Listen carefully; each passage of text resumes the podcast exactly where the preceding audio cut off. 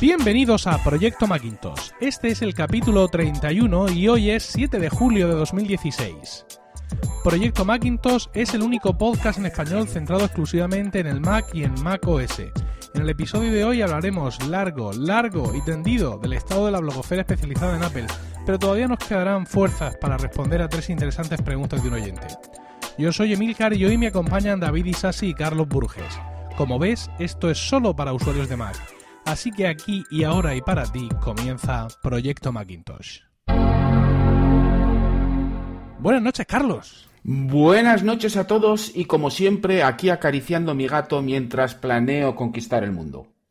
Bien, he, introducido una variante espectacular, un giro imprevisto de los acontecimientos, saludando primero a Carlos, pero no voy a dejar de saludar a David. David y Sassi, buenas noches. Muy buenas noches, Carlos, muy buenas noches, Emilio. ¿Cómo estáis? ¿Qué tal la semana? ¿Tienes algún... Buenas noches, David. algún tipo ¿Estás acariciando algún tipo de felino, quizá? No, la verdad que no, la verdad que no. No tengo tantas manías como Carlos. Necesita tener sus animales cerca para grabar Proyecto Macintosh.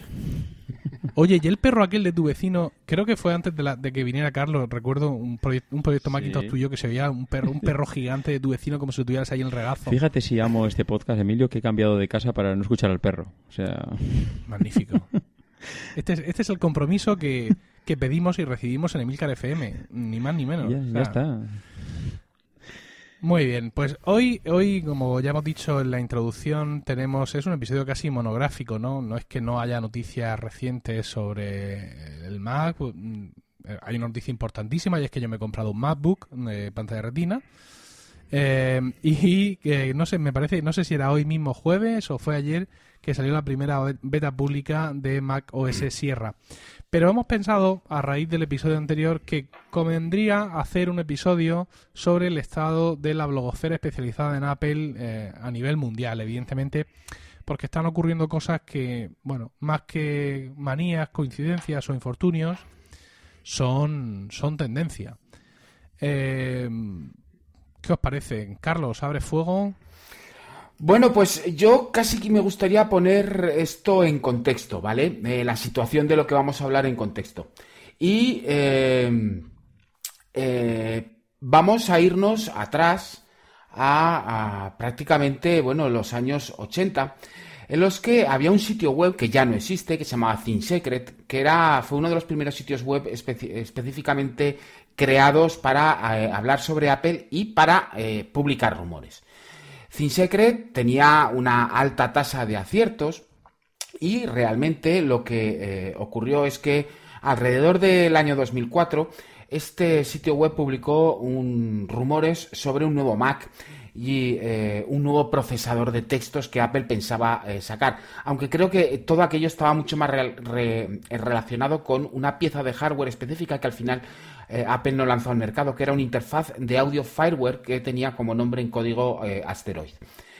Eh, Apple demandó a ThinkSecret, al editor Nick de Plum, que era, bueno, no era, su nombre real, y ahí se montó la tremenda.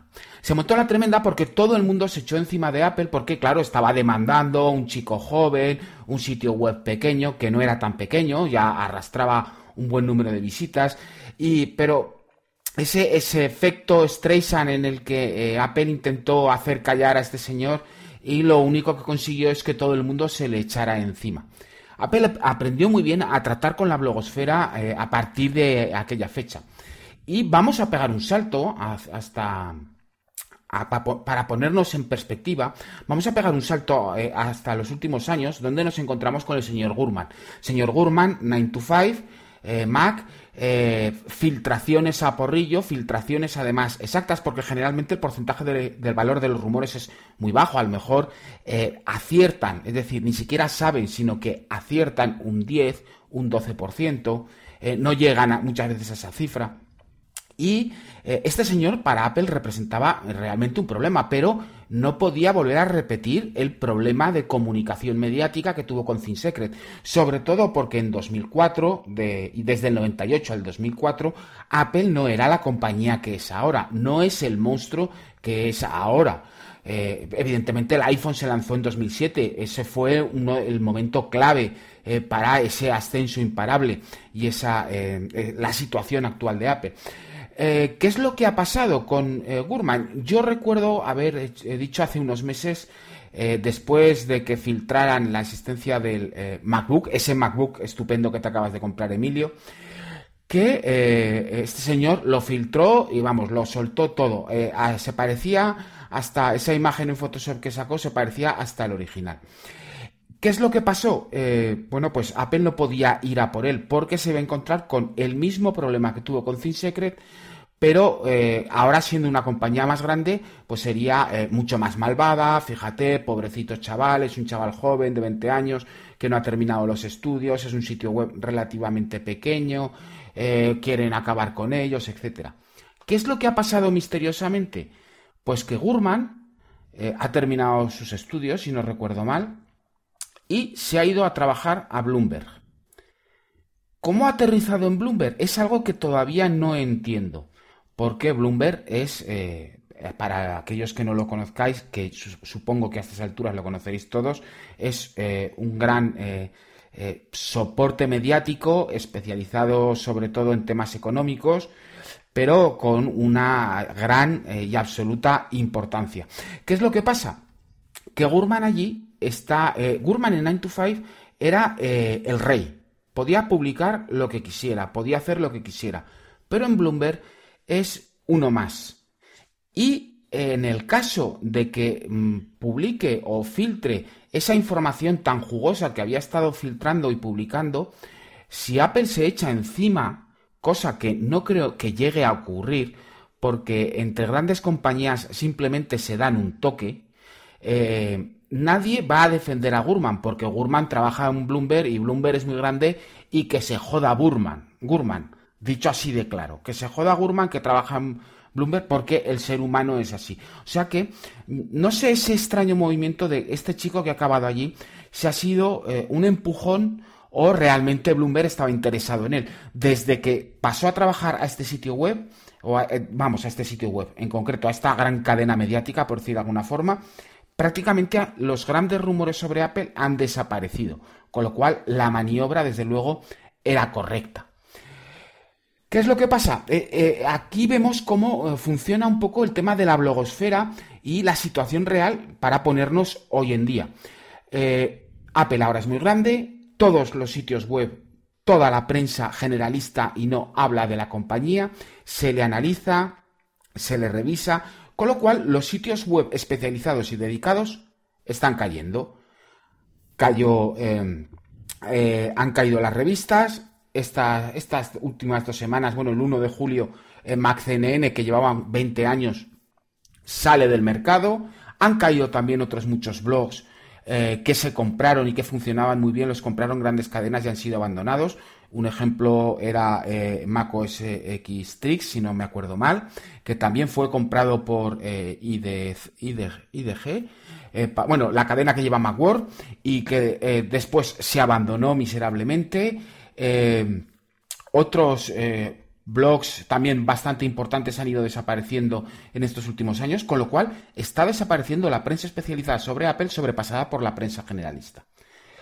Pero Carlos, una, cosa, mm, no puede ser una cuestión, digamos, mm, puramente, porque bueno, que nosotros pretendemos interpretar en el episodio de hoy a qué se debe todo esto.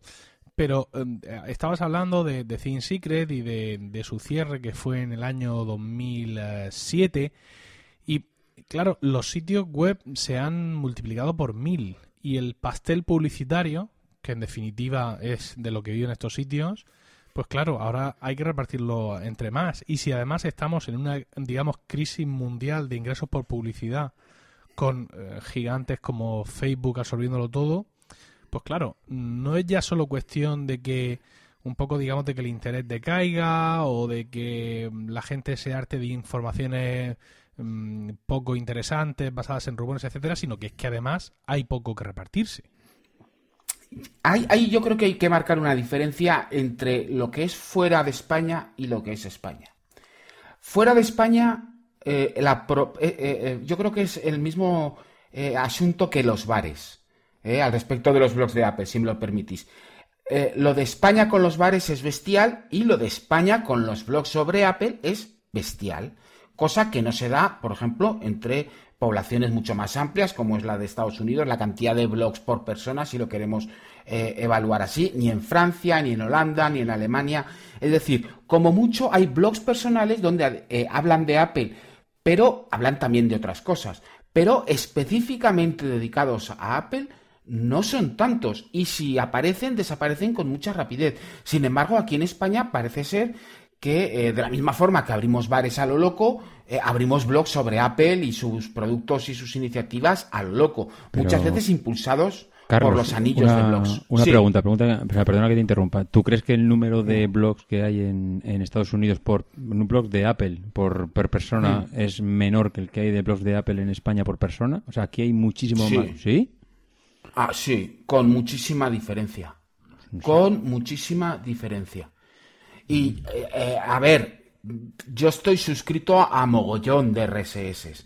Con lo cual, y algunas RSS que son resumen de RSS. Mm. Y al final, eh, hay 20 sitios mundiales que escriben en inglés, que son americanos, ingleses, no controlo ni los franceses ni los italianos, la verdad, eh, menos, vamos, pero, pero comparativamente en España es escandaloso. O sea, todas las variaciones de la palabra Apple tienen un dominio para, para montar un blog sobre lo que sea de Apple. Sí, pero seamos realistas, esas variantes de la palabra Apple, ¿cuántos mm, usuarios que entran al blog a visitar esa página tienen? Es que es marginal, yo diría. Ya, pero, pero están. Sí. Hay pero a nivel publicitario, que, decía Emilio, que ya la cosa está, parece que está todo el pescado vendido y que Facebook y Google se lo comen todo. Eh, a ver, ese blog puede haber millones, pero al final hay tres o cuatro que es lo que mueven el pastel. En Estados Unidos yo creo que igual hay, hay menos, o sea, que mueven el pastel, o sea, perdón, hay más que mueven el pastel aunque en el cómputo global sean menos, y en cambio en España pasa al revés. Hay 400.000, como puedes decir tú, pero ¿cuántos hay que en España, digamos, que se, que se coman una parte desatajada de la parte publicitaria? Yo creo que no serán tantos. Pero yo creo además, yo creo además que es que en, en España, aunque como bien dice Carlos, podemos tener un montón de blogs, pero no todos esos blogs tienen un perfil profesional. Es decir, tienen gente detrás, eh, no intentando, sino Mm, de hecho, viviendo de ello. O sea, no son cosas que tengan que tener ingresos sí o sí porque si no, no tiran para adelante, ¿vale? No, no hay tantos blogs de esos. Con lo cual, pues son blogs que están ahí, que tienen su tal, que tienen su Google AdWords de estos y que si pillan algo de dinero, pues lo han pillado y si no, tampoco pasa nada. O sea, no son blogs que vayan a cerrar porque, bueno, pues por ahí no tienen ingresos suficientes para mantenerlo en pie porque incluso algunos tienen hosting gratuitos o están ahí en, Blogspot o cualquier cosa cosa de esta sin querer quitarle evidentemente eh, su mérito. Hay, hay otro, otro asunto digamos, para comparar el mercado norteamericano al, al, nuestro, y es que allí la cuota de mercado, por ejemplo, hablando en teléfonos de iOS, es increíblemente más alta que aquí. Con lo cual, claro, los medios generalistas se han visto obligados, por así decirlo, a prestar más atención y a tener gente especializada. Es decir, tú antes si querías leer algo especializado, te tenías que ir a un blog especializado. Y ahora quizás no está ya ocurriendo esto, ¿no? Quizás ya puedes entrar a grandes sitios de tecnología masivos, como por ejemplo eh, lo que mencionabas de, este hombre, de, de, Mark Gurman, que se ha ido a Bloomberg, que maneja un montón de sitios, un montón de portales. Y fíjate que cuando se habló del fichaje, se dijo que no se iba siquiera a hablar de Apple. O sea, que iba a hablar de tecnología en general y de no sé, y que iba a hacer a cubrir eventos y, no sé cuántos. Es decir, que ni, si, ni siquiera se ha ido allí o aparentemente se ha ido allí para llevarse lo que se considera valioso de él, que son sus fuentes, ¿no? Entonces, pues, pues eh, claro, en el momento en el que los grandes mm, mm, también se lo toman un poco en serio, ya no te hace falta los pequeños, ¿no? Siempre vas a tener esa tendencia de irte al gran grupo porque vas a asumir que su información es de más calidad o que al menos tiene más medios de los que tienen los pequeños para hacerte llegar a esa información. Yo creo que ahí es donde nos encontramos el problema. Y yo lo voy a resumir en dos palabras, por lo menos al menos en España, que es el país. El, nuestro, ¿Nuestro país? ¿te refieres? Nuestro país. ¿O te refieres al, país, el diario independiente de la mañana? El diario independiente de la mañana y ni un minuto más. Que no tiene nada que ver con la mañana. Es completamente independiente de la mañana. Es un juego... Este tipo de juego de palabras le gusta, le gusta a Prisa. Ya sabéis que acaba de crear Podium Podcast, que es la primera red global de podcast en español creada por el grupo Prisa. Evidentemente, es la primera que ha creado el grupo Prisa. Antes no había quedado ninguna. ¿Qué, problemas, aparte de los 100.000 que se me ocurren, le ves tú al país eh, con respecto a todo esto? Bueno, pues eh, cuando el país habla de Apple, eh, em, he visto ataques yihadistas eh, con, menos con, menos destrozos que lo que hace muchas veces el país. Que vamos, que es, solo. Es, curioso si lo ves por Twitter que de vez en cuando viene una racha y dice: Madre mía, el país. La que acaba de decir, creo que la última fue que enseñaban de canto tu MacBook y decían que tenía de canto 12 pulgadas. 12 pulgadas, sí. sí, de acuerdo. Madre mía. Pero no solo es eso, eh, y ahora están mucho más relajados. Eh, de hecho, antes lo llevaban dos personas, una de ellas sigue todavía, no vamos a citarlas porque eh, luego dicen que atacamos a la prensa, pero una de ellas sigue todavía, la otra ya no está y han metido otro redactor que es un poquito más ecuánime, es bastante más ecuánime, pero durante muchos años le han dado... Em, vamos a ver, tú puedes darle patadas a una compañía cuando hace las cosas mal. Pero dar patadas por dar patadas, quizá porque buscas eh, eh, un baño de clics, pues ya me parece excesivo. Y cuando encima das las patadas eh, equivocándote, pues todavía es peor. Entonces nos encontramos con el problema de que la prensa generalista está hablando sobre Apple, de acuerdo, y nosotros sabemos sobre Apple y nos damos cuenta de los errores que comete. Y eso le pasa a los economistas igual, cuando y, le pasa a los del deporte y les pasa a los tal. Dice, al final nos encontramos que de los temas de los que hablan los están apaleando vilmente. La mitad de las veces no saben lo que están diciendo, en muy pocas ocasiones. Mm, yo, yo siempre he pensado que esto era un, poco a casico hecho. Quiero decir que ah, intereses comerciales de, de Prisa y del país le llevaban digamos, atacar de esta manera a Apple, ¿no? Es decir, Apple no está contratando publicidad en el país todos los días, ni sacando especiales dominicales de cursos de Microsoft y cursos de Office y cursos de no sé cuánto y cursos de no sé qué.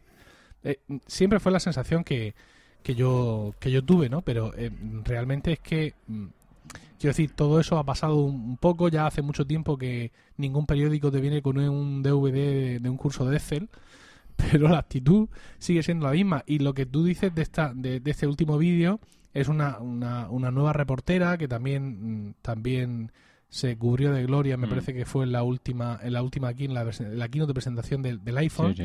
Y algunos hemos llegado a pensar que, esto está hecho acaso hecho. O sea, porque, eh, quiero decir, es como si hubiera cogido... Las sensaciones que han cogido a una periodista especializada en política internacional le han dado el MacBook 10 minutos antes un POSIT con cinco características y le han dicho, habla. Hombre, a ver. Y, la, tía, y la tía con la guerra de Siria en la cabeza, porque es su especialidad, se ha tenido que poder allí hablar de eso. Pues, ¿sabes? Y luego, escucha, pero es que, y, luego el tío que edita el vídeo, o la tía que edita el vídeo, que con un par le, le hace lo de los 12, los de las 12 pulgadas. O sea, es que no hay filtro, ¿sabes? No hay nadie que le diga, mira, no. Pero es que yo de la forma que lo hacía Emilio me da la sensación de que no tenía, vamos, a ver, yo es que quiero pensar que ahí no hay maldad porque era tal el desconocimiento que mostraba esta, esta persona cuando hacía la presentación del MacBook que es que es que es imposible pensar que eso estuviese hecho a, mala fe. O sea, es que había un pues, desconocimiento eh, total, eh, no sé, por lo menos es lo que yo pienso, ¿eh? De verdad, escucharme un momento. Esta chica lleva años y años escribiendo sobre tecnología en el país. no puede ser. Esta chica es la fija sobre tecnología en el país. Y solo hay que echarse atrás en el tiempo para ver el listado de sus artículos publicados sobre Apple. Y solo le falta hacer un titular que empiece ¡Al Akbar! Apple. ¿Mm? en, en, alguna ocasión, de verdad, decía, madre, esta mujer lo que está diciendo. Está, eh, creo que fue esta chica en colaboración con otro cuando presentaron el iPad Pro que dijeron que es una pena que Final Cut Pro no esté en el iPad Pro. Y todo el mundo dijo, ¿eh? ¿Eh? Como el final del planeta de los simios de Tim Burton. ¿Eh? ¿Eh? ¿Eh? De verdad, terrible. O sea, pero, pero, eh, pero, eh, y podría contar algún detalle más específico, pero bueno, eso no lo puedo contar porque estaría vulnerando algún NDA. Entonces, eh, lleva mucho tiempo esta chica hablando, eh, em, de, Apple y, yo la verdad es que no lo entiendo. O sea, no lo entiendo. ¿Por qué se equivoca tanto? Yo sí que es cierto que es el caso más flagrante que he visto de equivocaciones. ¿eh? No sé si, Carlos, tú tendrás alguna referencia de algún otro medio que también meta la pata hasta este punto. No, ¿no? No, no, no, no, no, no, no, porque, por ejemplo, eh, creo que se llama eh, apellida Jiménez, el tío que está en el mundo, ese tío, cuando escribe, sabe lo que está escribiendo. El del bigote, ¿no? El del bigote. Se me ha venido a la cabeza lo mismo, sí, sí. No, no, el, del bigote no, ese es el de los vídeos. Me refiero... Eh, ah, pues yo ¿Cómo se que llama este el del bigote, sí. No, no, no, no, no, ese es el que hace los vídeos. se ha jubilado, se ha jubilado. Se ha jubilado. El periodista... Se ha jubilado. El periodista, periodista se llama... Eh, ah, Ángel Jiménez. Ángel Jiménez. Ángel Jiménez. Ángel sí, claro, hombre. Sí, pero joder, Ángel tiene un control de, la leche, no fastidies. Claro, sí, sí, sí. Pero, claro, pero, pero ¿por qué hay un tío con control en el mundo y no hay un tío con control en el país? Que no te suelte. Esto tiene 12 pulgadas. Pero tú fíjate la diferencia. Ángel está viviendo en Estados Unidos y esta chica, pues, bueno, lo hace reportajes desde aquí. Y, no, no, no. Ella, está, ella, ella es corresponsal desde Silicon Valley. ¿Qué dices? ¿Esa chica está en Silicon Valley? Eso dice, eso pone. no, no, sí, ¿eh? eh este vídeo este vídeo no sé, pero el, el, que la lanzó a la fama, o por lo menos con el que yo la conocí, sí era un vídeo grabado allí después de la keynote. Joder. Así que me has matado. Sí, sí, me, parece, me parece que, que, en este último vídeo llama al MacBook aparato. me habéis matado. ¿De verdad esta chica está de corresponsal en Estados Unidos, en Silicon Valley, y, hace estas, estas presentaciones? Es que, joder, es que ahora ya mi teoría es que se va al garete. yo qué queréis que os diga, si me pongo malo, mm, a mí yo veo un vídeo que dice, tengo en las manos un aparato de 12 pulgadas y yo entrecierro mucho los ojos. Que quiero dejar claro que no, que, que, no tenemos nada, o sea, que no es una crítica machista, ¿eh? O sea, que no es que digamos que hace una mujer hablando de la tecnología, que eso es cosa nuestra, de los hombres. No, no, es que es que es una cosa espectacular. Yo ya te digo, en, Twitter el otro día este, empezamos a pensar que, que, ¿sabes? Que era como fingido, ¿no? Eh, de hecho, eh, eh, cuando empezó el aluvión de comentarios, rápidamente en, el país cerraron los comentarios en la, en la web porque claro, la gente se estaba yendo el, el perol. Mm. Pero bueno, claro, si aquí, digamos, el no, salvo honrosas excepciones, no estamos o no se está viendo reflejado talento para hablar de estas cosas en los grandes medios, pues es normal que los pequeños medios, los medianos medios y los medios particulares que hacemos cada uno en nuestra casa, pues sigan teniendo sigan teniendo esa, esa pujanza que en Estados Unidos estamos viendo que van que van perdiendo perdiendo un poco. Eh, otra, otra cuestión eh, también relativa relativa a, los blogs y a España y es que me, gustaría analizar un poco eh, nosotros tenemos aquí mm, o, o, teníamos por así decirlo tres grandes medios no tres grandes blogs que todos conocíamos que es FacMac aquí con Carlos presente teníamos Apple Esfera y seguimos teniendo. Y luego teníamos Apple Weblog, que era, digamos, el, el, blog de Apple de la red hipertextual. Hipertextual en un momento dado decide, mm, digamos, contraerse sobre sí misma, ¿no? dejar de ser una red de blogs y convertirse en un blog multitemática. De tal manera que la gente que escribía en Apple Weblog, o todos, o ninguno, o varios, o lo que sea, pues pasan a formar parte de, de Hipertextual en la sección de Apple, ¿no? Que tiene una sección de Apple. Eh, fue un movimiento muy controvertido y parece ser que les ha ido que les ha ido bien, ¿no? Sin embargo, en Apple en, Apple eh, no, perdón, en Weblogs SL, que es digamos la empresa que publica Apple Esfera, han seguido el, el ejemplo el ejemplo contrario, quiero decir, no, no han hecho eso, ¿no? Por así decirlo. De hecho, tienen abiertos todos sus blogs y me da la sensación que de la última vez que miré hay todavía más blogs, ¿no? Me parece que tienen unos treinta y pico aquí en español, tienen un montón de tecnología. Eh, Shataka, que era su principal blog de tecnología, eh, se ha reproducido por esporas y ahora está Shataka, Shataka móvil, Shataka fotos, Shataka Android, Shataka Smart Home, Shataka Windows, Shataka ciencia. Y no solo eso, sino que además eh, aparecen en muchas ocasiones en otros blogs de tecnología de la red, como por ejemplo en la Pelefera, aparecen como, digamos, posts invitados, o sea, que, que vienen de Shataka directamente y que aparecen con, con ese título. Aparte se han diversificado en Hispanoamérica. Tienen allí también ocho, mm, ocho blogs digamos, con los mismos títulos que los blogs, vamos a decir, españoles, pero supongo yo que centralizados y focalizados en lo que sea el mercado de allí. Por ejemplo, eh, Directo al Paladar en México, evidentemente va a hablar cosas distintas que un Directo al Paladar o un blog de, de alimentación que sea en España, porque bueno, pues por, por la naturaleza de la comida típica y todo ese tipo, ese tipo de historias. Ah, no, no, sabría, digamos, yo no sabría interpretar estos movimientos porque, y además tampoco podemos tenerte a ti, Carlos, de ejemplo, porque tú no has pertenecido, o sea, lo tuyo no era una, una red de blogs, ha sido siempre un blog de toda la vida, él solo ahí contra viento y marea eh, luchando. No, pero aquí tienes los, los tres modelos de negocio los tienes representados en este ejemplo, los has puesto perfectos.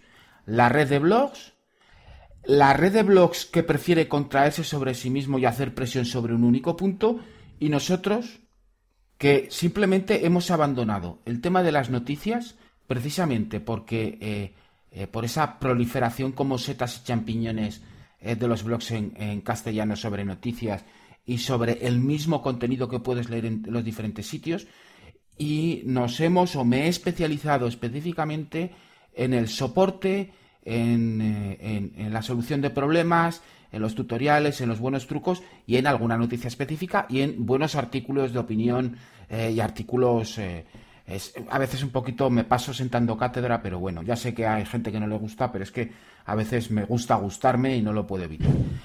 Eso es que yo quería preguntarte eso precisamente porque, bueno, quería un poco preguntarte por, por la tendencia, porque muchas veces, pues eso, te levantas por la mañana, te das una vuelta por Twitter, como tú dices, te lees los 20, 30 RSS, uno alimentándose de otros, y eh, luego te vas a FacMac a leer, y resulta que todas esas 5 o 6 noticias que estaban en todas partes dando vueltas, rebotando por las esquinas, aquí tienes una. Nada más.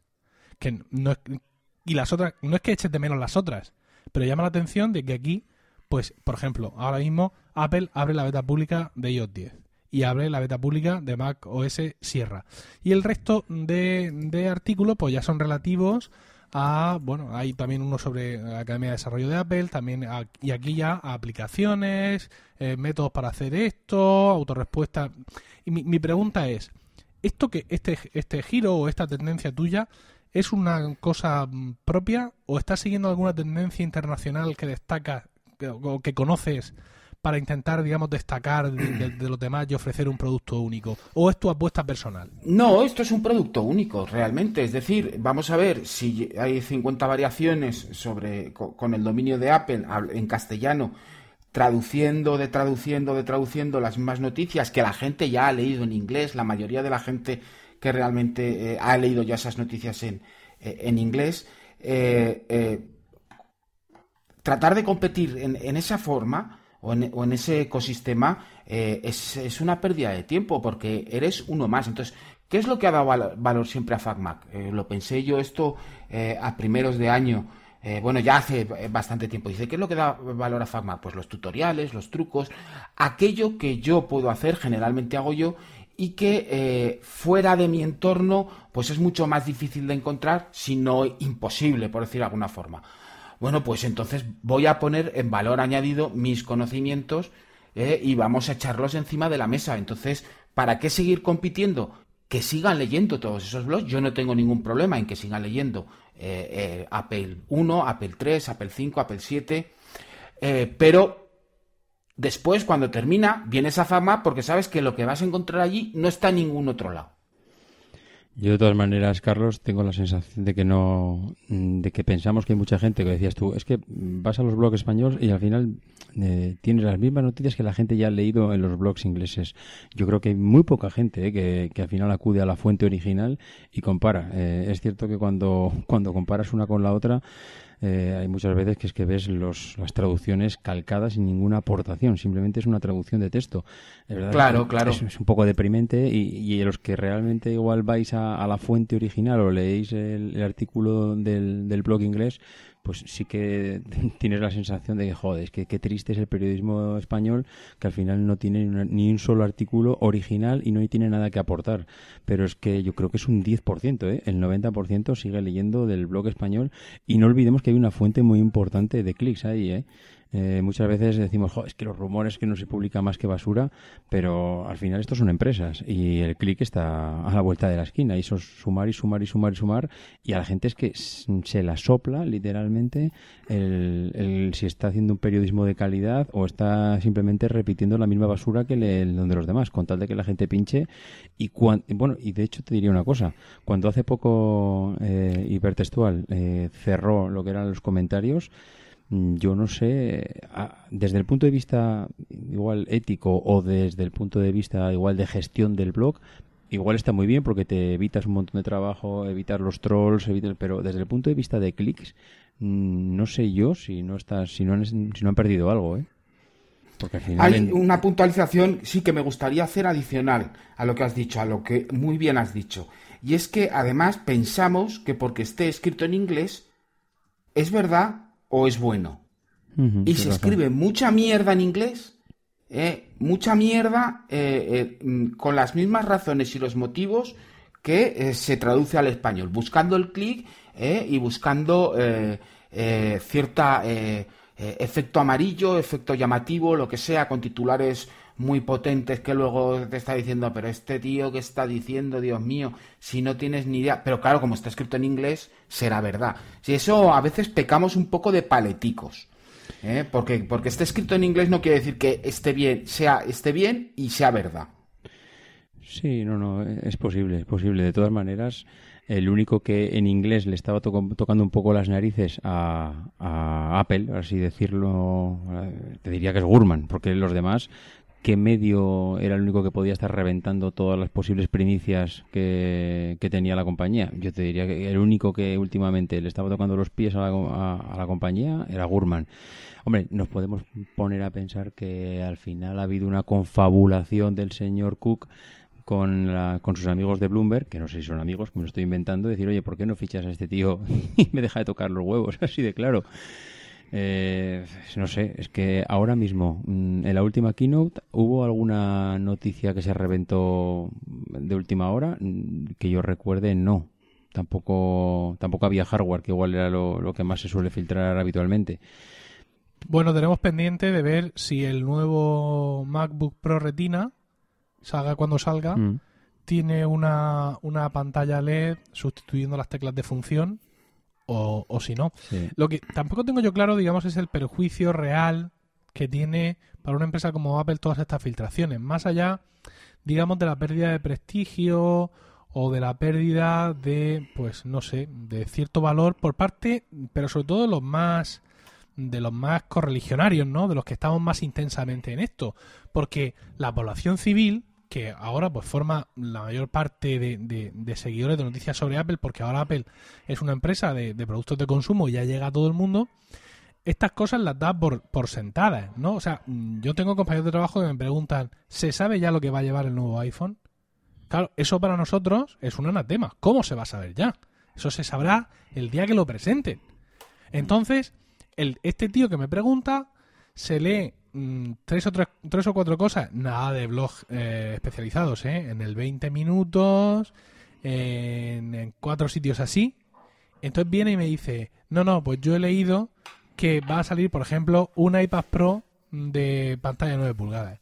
Y yo le dije, hombre, me extrañaría mucho, porque era lo lógico para mí pensar eso en su momento, que vayan a tirar por la ventana esa tecnología nueva tan pronto. Lo normal será que aguanten un año entero con el tamaño grande para exprimirlo un poco más y que luego en el, segundo año de vida de ese dispositivo grande le saquen el compañero pequeño. Y no ocurrió así. Sino que, y casi inmediatamente de sacar el iPad Pro grande, sacaron el iPad Pro pequeño. Entonces, claro, viene este tío a decirme, ¿qué te decía yo? Y a mí se me queda una cara de imbécil espectacular. Y sobre todo a él se le queda la, la certeza de que todas estas cosas se saben de antes.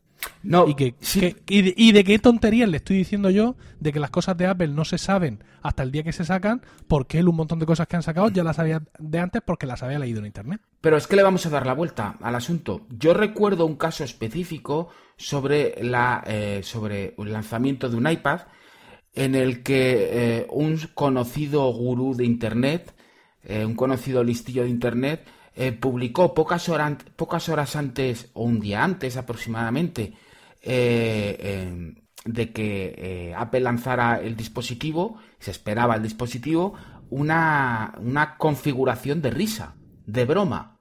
Bueno, pues aquello se eh, estaba escrito en inglés, lo había dicho fulano, fulano se estaba descojonando en su escritorio escribiendo el artículo. Eh, en España lo replicó una conocida web, mejor no vamos a hablarlo.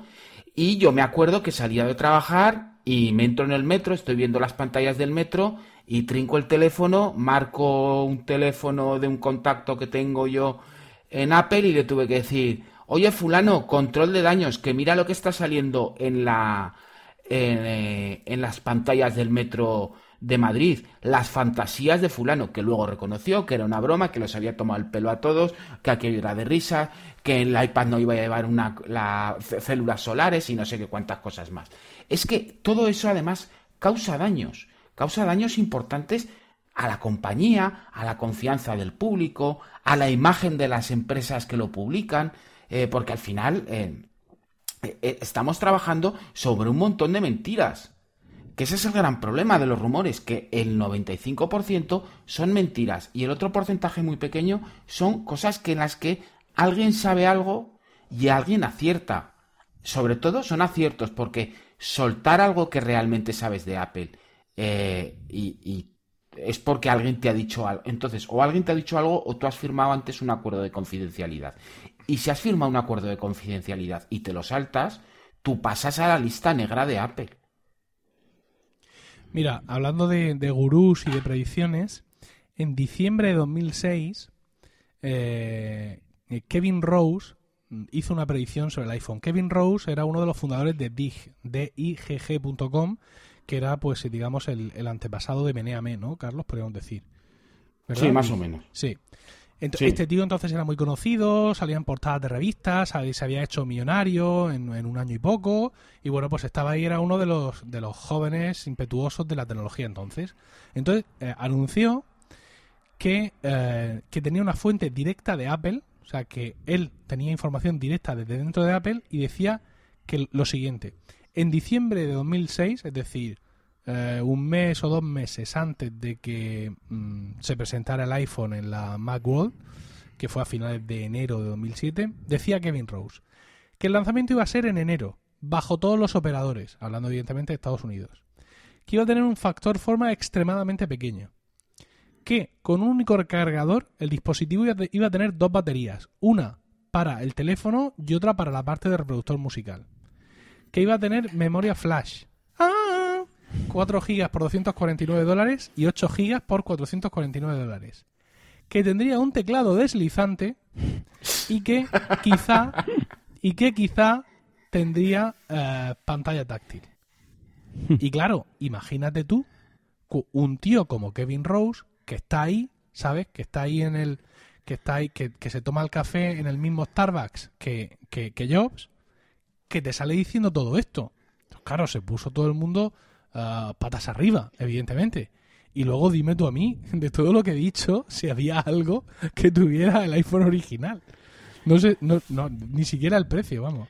Pero de todas maneras, Emilio, ahora dale la vuelta al tema. Eh, cuando tú ponte en la, hora del café ahí en Cupertino y la gente, porque yo estoy convencido que allí en alguna reunión se tendrá que tratar un poco qué es lo que está comentando el mundo de tu empresa, ¿no? Eh, ¿qué, es, ¿Qué reacción tiene esta gente cuando están leyendo las auténticas barbaridades que hay, o, mejor aún, qué reacción tiene esta gente cuando ven una, noticia que realmente se ha filtrado. O sea, allí eh, hay un toque de queda de decir, señores, todos al, salón rojo y, saquen todo lo que tienen en sus bolsillos. ¿Quién ha sido el tonto lava que ha filtrado esto? Porque, joder, eh, a mí no me fastidies. Eh, hay auténticas filtraciones que, que, ha sacado Gurman o que anteriormente han sacado otros que son para, para realmente que, allí el CEO de la compañía ya haga toque de queda y oye, ¿cómo puede ser que este tío eh, haya sacado algo que aquí lo sabemos entre cuatro? Y, y, luego cómo se gestiona internamente en Cupertino una cosa así. me recuerdo en, alguna de las en alguna de las keynote de estas, estas imágenes que sacan en, pantalla, eh, como incluso alguno, no sé si era EDQ o alguno de estos, incluso bromeaba con alguna cita eh, en iCal eh, que había que tenían una reunión para tratar el tema de los rumores, no sé si lo recordáis. Pero bueno, eh, al final, es decir, eh, ¿realmente Apple se toma en serio los rumores? ¿Creéis que hay una especie de, gestión de rumores o les da exactamente igual lo que salga, que al final, oye, que hablen de mí aunque sea mal?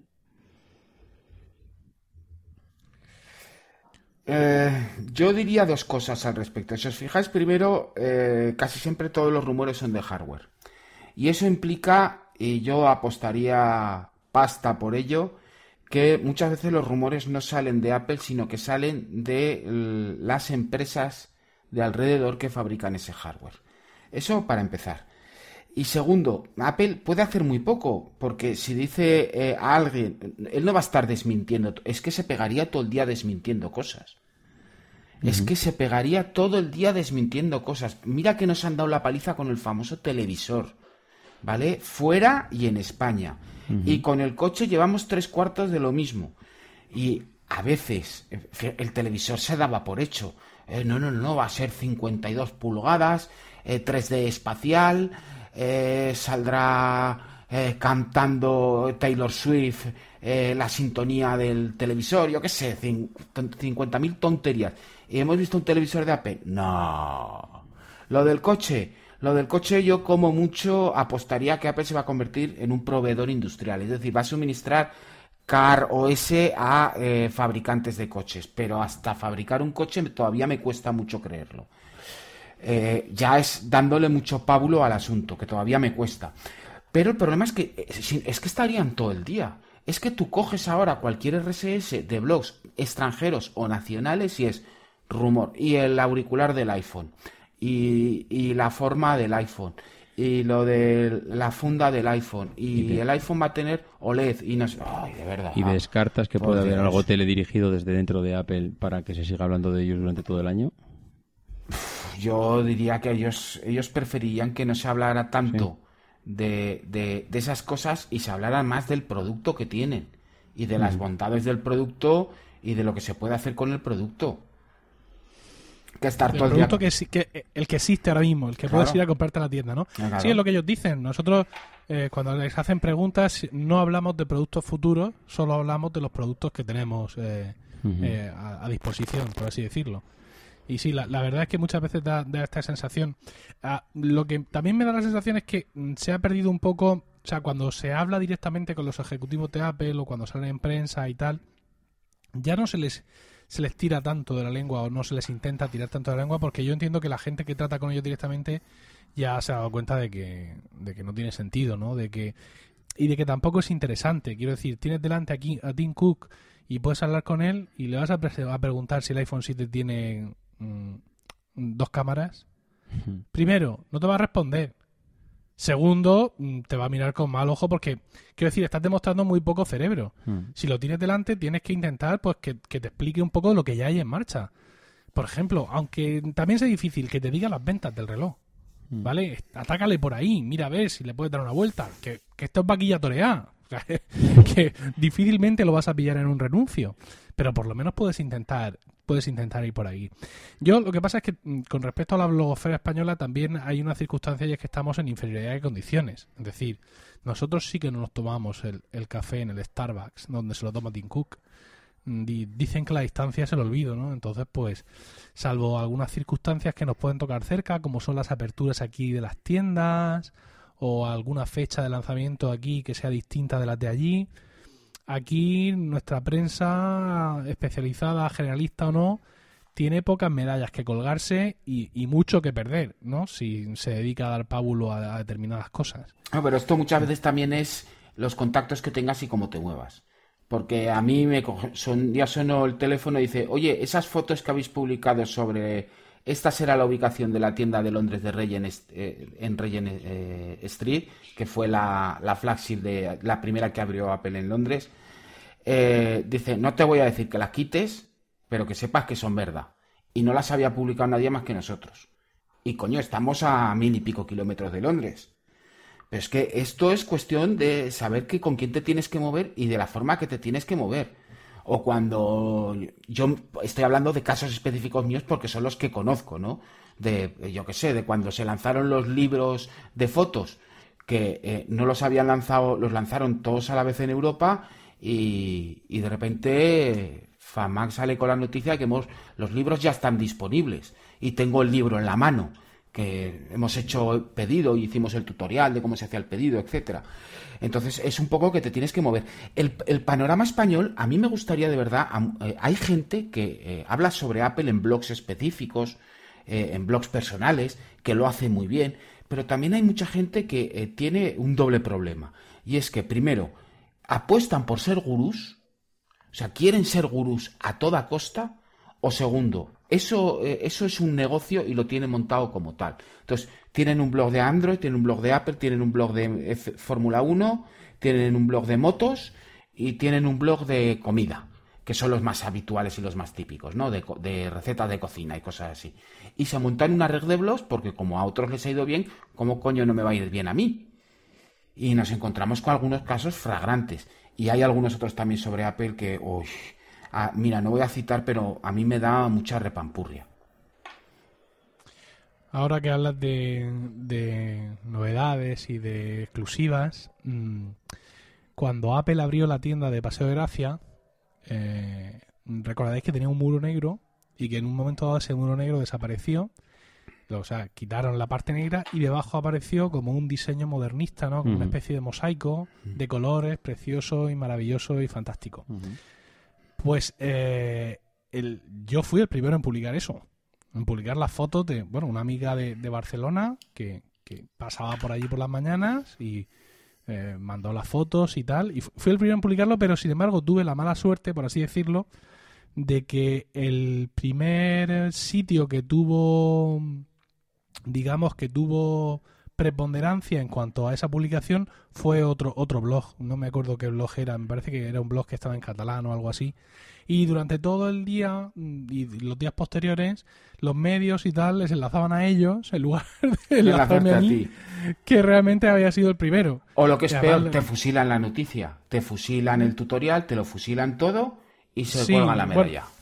En este caso no fue así, en este caso realmente ellos estaban ah, publicando su información propia, no, no, no, no copiaron lo mío. A mí también me citaron varios, pero recuerdo que la mayoría de los premios los llevaron ellos y me sentí un poco triste porque yo, yo sabía que había sido el primero, ¿sabes? Joder, joder. Y me quedé, un, me, quedé un poco así, compuesto. Dije, joder, para una vez que tengo la oportunidad, como te he dicho antes, de hacer algo, porque estando mm, aquí en Murcia, aquí abajo a la derecha, tengo pocas oportunidades de destacar y ahora resulta que, que estos tíos se, me han, por lo que sea, pues también han publicado el mismo contenido y la gente pues se ha fijado más en ellos. Es que Carlos decía antes una cosa que, que, sí, que es verdad, que, que bueno, que depende de los, del ambiente en que te muevas, de si tienes contactos, pero bueno, evidentemente tienes menos posibilidad de tener contactos aquí que, el que tiene que el que tiene su oficina en San Francisco. No sé, es que sí, Carlos porque se mueve mucho, porque tiene muchos contactos, porque es una persona que conoce gente a ciertos niveles y que en algún momento dado, pues bueno, pues le pueden llegar unas fotos y publicar y, ostras, y de repente FacMac pues está en boca de todo el mundo. Pero seamos realistas, aquí en España, ¿cuánta gente hay como Carlos que tenga esas posibilidades? Que son, vamos, iba a decir cuatro gatos, pero es que igual me sobran tres. Pero el problema no es que sea yo, olvídate de ello, es querer tenerlas. El problema es querer tenerlas.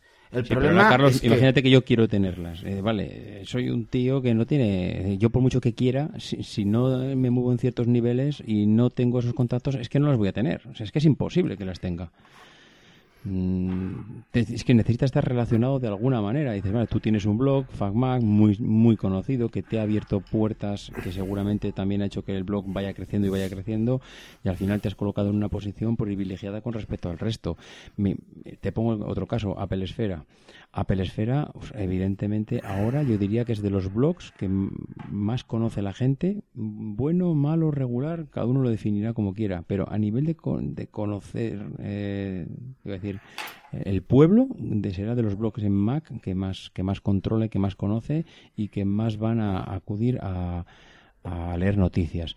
Bueno, pues eh, Apple Esfera tiene pues tres, cuatro, bueno, tiene muchos editores, pero yo creo que tiene tres o cuatro que están bastante, mm, bueno, diría que están bastante bien relacionados. Yo creo que mm, publiquen bien o publiquen mal, o traduzcan o no traduzcan, yo creo que tienen ciertos contactos y últimamente se ha notado un pequeño salto, yo creo, de calidad en la persona que escribe en la Esfera. Entonces, mm, bueno, mm, hace unos años igual no tenían esa posibilidad, pero es que pues, le ha podido pasar igual como a vosotros, que en FacMac, pues oye, es que ahora mismo me imagino que tú no tendrás los contactos que tenías hace 10 años. Tú ahora mismo, tú antes has comentado, iba en el metro y llamo a alguien de Apple. Ostras, ¿cuánta gente puede permitirse el lujo de, de descolgar el teléfono y llamar a alguien de Apple para contrastar igual, o no contrastar, o comunicarse, o comentar cualquier noticia que haya salido? Es que es muy difícil. Eh, es que en España, ya te digo, mm, tú... Pero es que a ese, a ese extremo llegas mm. haciendo buena información, currándotelo, trabajándotelo, y al final acabas siendo lo suficientemente relevante como para que te hagan caso. Mm. Traduciendo lo de Macrumos, no vas a ninguna parte. Traduciendo el rumor de eh, que, que incluso cuando lo lees en inglés te estás dando cuenta que aquello es una mm, bestialidad y aun con todo sigues adelante, pues ¿qué pasa? O te pagan a un euro el post, que esa es otra, o, es que mm, está, eh, lo tuyo no es escribir sobre eso, lo que estás buscando es eh, vender publicidad, aumentar las visitas, eh, que hay blogs sobre Apple específicamente diseñados para eso, o sea, el contenido les importa una mierda y además lo demuestran claramente. Sí, Carlos, eh, lo, que, lo que comenta Carlos de, que eso, de que muchas veces estás leyendo el, el, post original, ¿no? Y, en inglés, y dices tú, esto mm, no tiene ni pie ni cabeza, ¿no? A mí me recuerda un poco a un fenómeno que he conocido recientemente, porque como ya, mm, ya he comentado, pero bueno, lo voy a comentar otra vez, me he comprado un MacBook, ¿vale? un MacBook de, de 2016, es decir, es un modelo superior al que tiene David, ¿vale? Él tiene el modelo anterior, o sea, el, modelo vetusto. El viejo. Entonces, bueno, sí, aunque no necesito mucho ya, o sea, me compré el adaptador de Apple de USB-C a, a USB normal 2.0 que ya les vale por 25 pavos. Y quería comprar algún otro adaptador, alguna otra historia, no porque lo necesite, sino simplemente pues, por probarlo y compartirlo con, la audiencia de los distintos programas. Quería comprar uno de estos accesorios que llevan pues para HDMI, para tal, no sé cuánto. Y tengo el problema de que ya me han avisado de que algunos no funcionan con los MacBook de 2016. Entonces, me, pongo a leer las reviews de Amazon y descubro un fenómeno muy parecido al que tú eh, comentas. Veo aquí que las primeras reviews están hechas por gente que, que tienen al lado una bandera que pone top 50 comentaristas. Top 500 comentaristas. Es decir, esta gente parece que, eh, digamos, están entre la gente que más comenta, ¿no? sobre productos. Y me pongo, ah, digo, ah, pues mira, estupendo, fíjate, toda esta gente aquí, pues voy a leerme eh, la review. Entonces dice uno, producto cedido por el fabricante para análisis imparcial. El dispositivo o interfaz lo que hace es conectarlo a una entrada USB 3.1. Podemos obtener tres tipos de salida. ¿Esto en qué idioma está? Para empezar. Y luego me dice que tiene una salida USB 3.1 tipo C. Así no perdemos esa salida por tener conectado el dispositivo. Una salida de HDMI y una salida USB 3.0. El conector macho está de aluminio. En la HDMI podemos conectar un monitor que puede llegar a tal resolución y el puerto C permite cargar tu MacBook de 12 pulgadas, bla, bla, bla el sistema funciona perfectamente y creo que es una buena opción para tener compatibilidad con otros sistemas USB, además de tener una salida de vídeo en formato HDMI. Es decir, me está diciendo lo que es el producto. Pero es que hay algunos, hay algunos que ponen vídeo, ¿vale? Y el vídeo que ponen es de ellos sacando el cacharro de la caja. esta gente, esta gente no tiene un MacBook. Ni un MacBook ni ninguno de los PCs que ha salido con USB-C. No lo han probado. Lo que me ponen aquí pero es que hay como cuatro o cinco y la review que te ponen es casi copia y pega de las características del producto que hay arriba. Y tienen incluso la poca vergüenza, por ejemplo, aquí, una que se llama Calesi. Top 1000 comentaristas. Cable USB, características, pum, pum, pum, pum, pum, pum. En la caja viene un no sé qué, un manual social. Sinceramente lo recomiendo, un 10.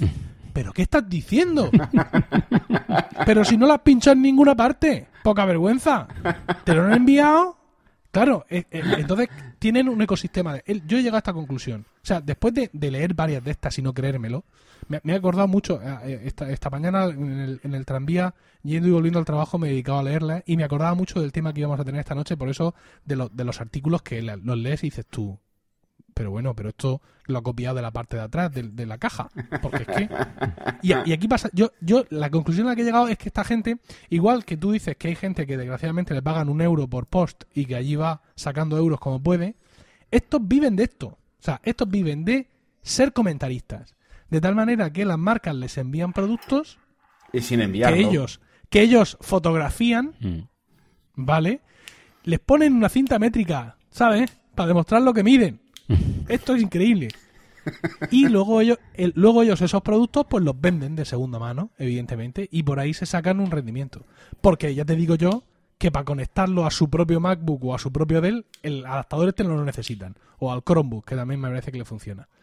Y pensé yo, si es que, claro, si es que nada más leerlo, ya sabe mm, por dónde va la cosa. O sea, nada más empezar a leer, ya se descubren a sí mismos. Y muchas veces con los artículos, como tú dices, nos pensamos que por estar en inglés ya es verdad y es bueno, pero te lo estás leyendo y dices tú, es increíble, ¿cómo ha conseguido tres párrafos? Es espectacular. Ha llegado, voy a leérmelo otra vez. Ha llegado a escribir tres párrafos. Es un, es un maestro. Es un maestro de, la distracción, ¿no? Es como, como, y ya con esto cierro, eh, en, en, mi pueblo de 6.000 habitantes teníamos un corresponsal de La Verdad, de La Verdad que es el principal diario de la región y eh, se le conocen dos grandes artículos que envió al periódico y el periódico le publicó. ¿Vale? Uno de ellos es Ha llovido en toda España y en Blanca también. Blanca pueblo, ¿eh? Eso cojonudo. Y el otro, y otro artículo donde hablaba de el primer edificio de Blanca que contaba con ascensor, que, que bueno, que sí es noticia, y dentro del artículo explicaba las ventajas del ascensor que permite a ancianos y niños llegar a las plantas más altas del edificio sin tener que subir las escaleras. y, y, muchas veces dándole a, la J o al demonio de letra que tú le des para bajar hacia abajo los RSS, hay como un 80% de artículos que son eso. O peor. En fin, bueno, pues yo pienso que le hemos dado un buen repaso al tema y, y que igual que Mark Gurman ha continuado con su vida, nosotros eh, también tenemos que continuar con la nuestra. Yo me gustaría cerrar esto rápido, ¿vale? Yo sé que eh, mm, eh, habrá más de un editor, de algún bloguero que nos está escuchando y que se ha acordado felizmente de nuestras familias y tal. Sí, no, es verdad. Es decir, eh, o levantas pasiones o levantas odios. Aquí no hay término medio. Eh, yo de verdad, si quieren una, carrera larga, es decir, si, buscan eh, significarse realmente una carrera larga, progresar en este aspecto, llegar lejos, conseguir unas buenas metas y tal, la calidad del contenido es esencial. Si no haces contenido de calidad, lo demás ya llegará después solo. Pero si no haces contenido de calidad, mm, no vas a llegar a ninguna parte.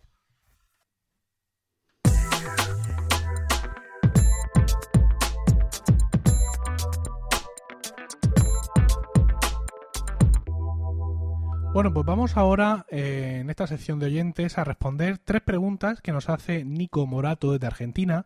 Son tres preguntas muy interesantes que le podría responder yo perfectamente, pero mm, he preferido mm, traerlas aquí para que vosotros también se lo luzcáis.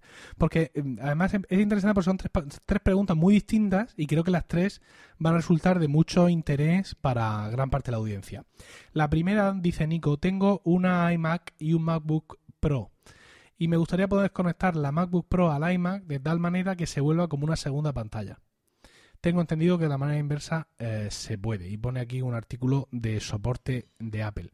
Yo lo que tenía entendido es que algunos modelos de iMac se podían utilizar como monitor externo, ¿vale? Pero no tengo yo claro que puedan funcionar como segundo monitor de, de otra de otro dispositivo no en, ese sentido. Eh, se hablaba mucho en su momento de poder usarlo como monitor por ejemplo de una consola incluso había algunas piezas de hardware en ese sentido pero mm, no tengo claro esto Carlos cómo, cómo, cómo está o cómo puede si el, si el iMac es compatible lo puedes utilizar como una segunda pantalla externa con escritorio extendido etcétera etcétera etcétera. No sería ningún tipo de problema pero tiene que ser compatible. iMac? No, no, no, no, no. Hay una lista muy exclusiva de eh, iMacs que pueden hacerlo y adicionalmente Apple no ha seguido introduciendo esta característica en los iMac más modernos. Esto fue yo creo un breve lapso en las ideas de Apple y prácticamente creo que en ninguno de los iMacs modernos 5K se puede utilizar el modo de destino. hay una lista eh, que yo recuerde que es muy pequeña y son eh, iMacs de 2009, 2010, 2011 y 2012 y el de mediados de 2014. Estamos en 2016, eh, con lo cual los iMacs más modernos, pues por ejemplo, posteriores no se pueden utilizar con pantalla de modalidad destino y de hecho las próximas generaciones seguro que tampoco se puede. Claro, pero esto... Sí, sí, no, te decía que esto es lo que dice lo que dice nuestro oyente que sabe que se puede hacer. Él quiere hacerlo al revés. O sea, él tiene un iMac y quiere quiere que su MacBook Pro sea la segunda pantalla ah, de, de su iMac. Ah. Claro. Ah, y yo y yo y yo creo que esto lo podrá conseguir por software. sí, con, con, pantalla AirPlay.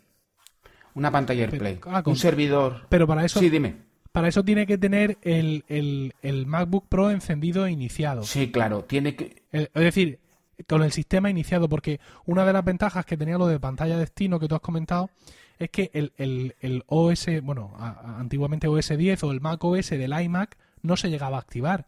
Tú arrancabas ese iMac con una combinación de teclas y ya, digamos que se desactivaba, por así decirlo, la parte ordenador y solo la parte monitor funcionaba.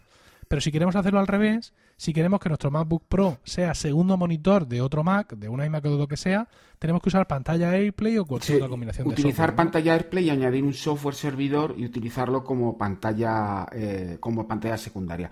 Y no es una solución muy elegante ni que tampoco tenga eh, mucha calidad. ¿Vale? En general nos vamos a encontrar con que ese tipo de soluciones suelen funcionar de manera muy floja. Aquí hay otra cuestión que pregunta también relativo al, portátil y dice, cuando conecto la MacBook Pro a un televisor por cable HDMI para reproducir alguna película, por ejemplo, y cierro la tapa del MacBook, se corta la película. ¿Hay alguna forma de evitar eso? Sí, yo había leído en algún sitio que sí que se podía, ¿eh? Mm, y creo, no sé, Carlos me corregirá, que había que parte de la culpa de que se apagase era de que tenías que tener la, televisión conectada desde inicio en vez de conectarla posteriormente una vez que tenías arrancado.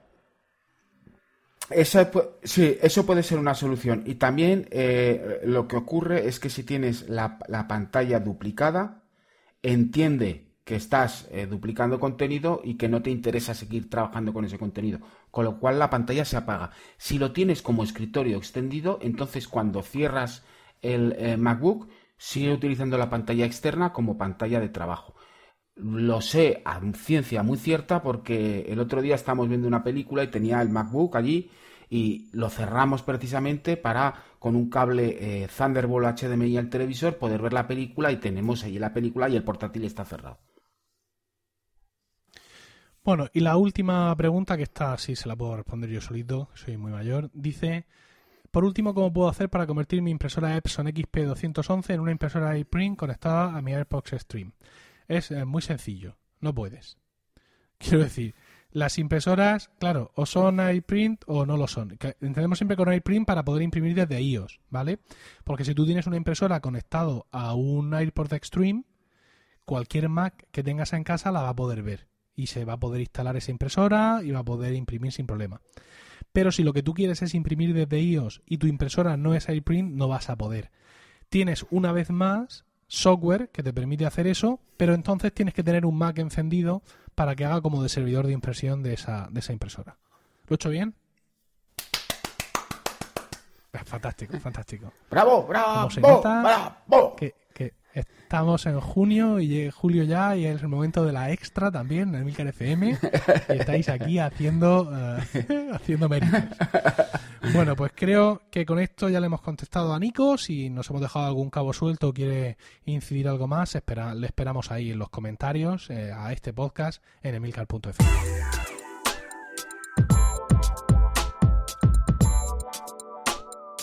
Aquí termina Proyecto Macintosh Gracias por el tiempo que habéis dedicado a escucharnos. Tenéis nuestro dato de contacto en emilcar.fm barra Proyecto Macintosh, donde esperamos vuestros comentarios. El próximo programa será dentro de 15 días y hasta entonces no dejes de visitar fac-mediomac.com para mantenerte al tanto de tutoriales, novedades e información sobre el Mac y OS 10. was a photograph of an early morning country road, the kind you might find yourself hitchhiking on if you were so adventurous. Beneath it were the words, Stay hungry, stay foolish. It was their farewell message as they signed off Stay hungry, stay foolish. And I have always wished that for myself. And now, as you graduate to begin anew, I wish that for you. Stay hungry, stay foolish. Thank you all very much.